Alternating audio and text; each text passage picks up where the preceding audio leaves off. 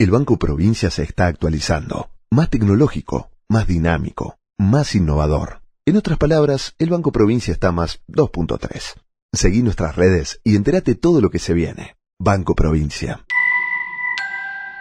En estos días de vorágine electoral e inestabilidad cambiaria y también económica, han pasado dos acontecimientos que me parece importante mencionar. El acuerdo con el Fondo Monetario Internacional y la invitación de los países del BRICS para eh, la Argentina que se incorpore a ese grupo de países. ¿Qué tiene que ver una cosa con otra? Ahora, en este nuevo episodio de Otros Ojos, te lo voy a contar. ¿Cómo saber si la información económica te oculta lo importante? ¿Qué es lo relevante y qué, es lo accesorio? ¿Qué hay debajo de una superficie en la que solo se ven dudas, miedos e incertidumbres? El desafío es entender para no confundir, descubrir para no engañar. En definitiva, mirar de otra manera lo importante de cada día, acerca de lo que sucede en el fascinante mundo de la economía política. La invitación es que te arrojes sin prejuicios a escuchar otros ojos, otros ojos, otros ojos. Puede ser que así la venda que oscurece se empiece a aflojar. La simultaneidad de los eventos hace todavía más atractivo el acontecimiento. ¿Cuáles fueron esos dos eventos? Bueno, por un lado el Fondo Monetario Internacional aprueba un nuevo acuerdo con la Argentina luego de una prolongadísima negociación técnica que claramente había intereses políticos implícitos para perjudicar al gobierno de Alberto Fernández en términos político-electorales y por otro lado el BRICS, la agrupación de países de eh, Brasil, Rusia, India, China y Sudáfrica, anunció la ampliación del grupo entre ellos incorporando a la Argentina. Esto sería a partir del 1 de enero del 2024. Lo del Fondo Monetario Internacional es lo tradicional, es el, sistema de el mecanismo de sometimiento a deudores eh, de una de las instituciones internacionales, el Fondo Monetario Internacional, que está bajo la tutela de Estados Unidos.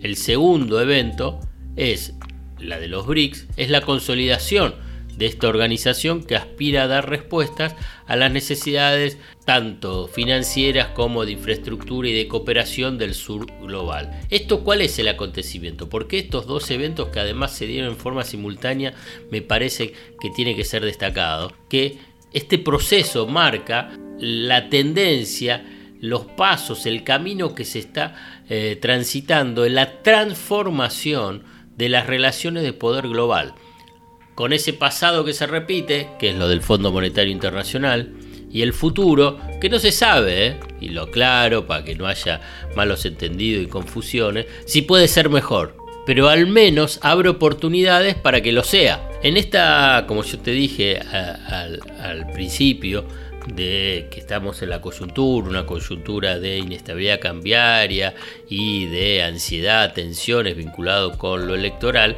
bueno, a muchos les resulta difícil de identificar e incluso de decir, bueno, ¿qué me importa esto ahora? Si la plata no me alcanza, eh, el dólar sube y los precios suben. Bueno, es cierto, es cierto, es un aspecto indudable, pero que me parece que es importante observar este acontecimiento porque marca esta transformación que yo te mencioné. Porque además son rasgos muy marcados que los diferencian. Lo del fondo muestra una vez más los vicios de los programas que propone, que exige, que impone, que tienen medidas perturbadoras de la estabilidad, por ejemplo, la devaluación. El otro la ampliación del BRICS, la consolidación de un foco de poder a nivel global de potencias y de países emergentes, es la apertura de la ventana de la cooperación y del financiamiento, y aquí viene la clave, sin condicionalidades regresivas. Sin condicionalidades regresivas. Vuelvo a hacer una aclaración para evitar malos entendidos. No, no es una agrupación de filántropos cada uno de esos países y especialmente China tiene sus propios intereses y va a defender sus propios intereses y no va a regalar nada. Ahora bien, no te va a condicionar de una forma como la que impone el Fondo Monetario Internacional, que es profundamente perturbadora. Los BRICS además están con la idea y, con el proyecto, mejor dicho, de avanzar en la desdolarización del intercambio comercial entre los países miembros y de construir otra estructura financiera internacional a partir del nuevo Banco de Desarrollo de, eh, de los BRICS que puede llegar a transformarse en un instrumento clave precisamente para alterar eh, la arquitectura financiera mundial, la tradicional, la que surgió de los acuerdos de Bretton Woods, donde nació el Fondo Monetario Internacional, el Banco Mundial, que son los dos pilares si querés, los dos brazos financieros de la geopolítica de Estados Unidos. Además, pone en cuestionamiento, si querés, o con un signo de interrogación, de mediano y largo plazo, no de cortísimo plazo, ¿eh?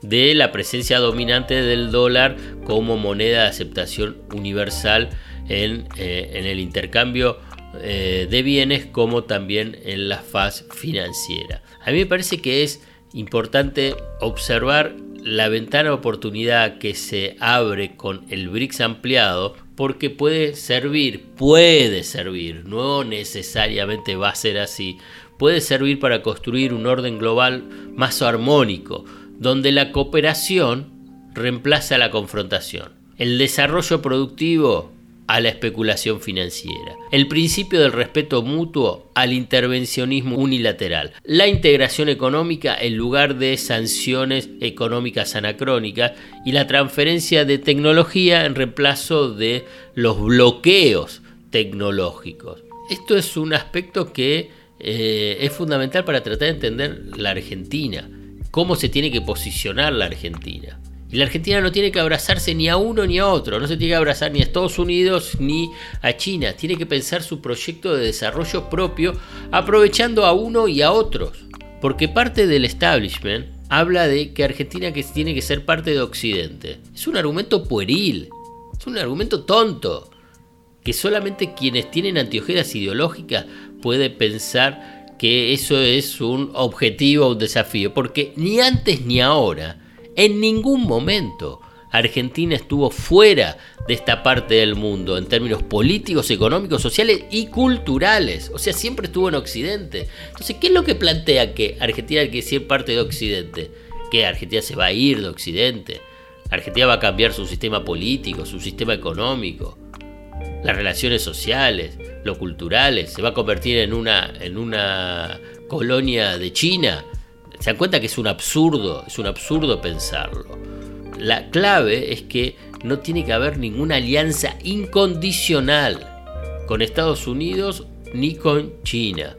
El desafío, y aquí para cerrar, porque vamos a continuar eh, con este tema porque es uno de los temas que más me apasiona, el desafío para Argentina es aprovechar las oportunidades que se presentan en la relación con cada una de las potencias en relación a un plan propio de desarrollo nacional, como te mencioné antes.